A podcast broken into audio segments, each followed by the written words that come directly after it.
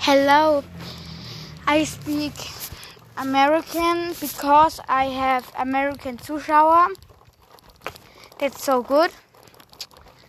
Yes. Um, morning I have for you a next Folge or I don't know what is Folge. Yes, This.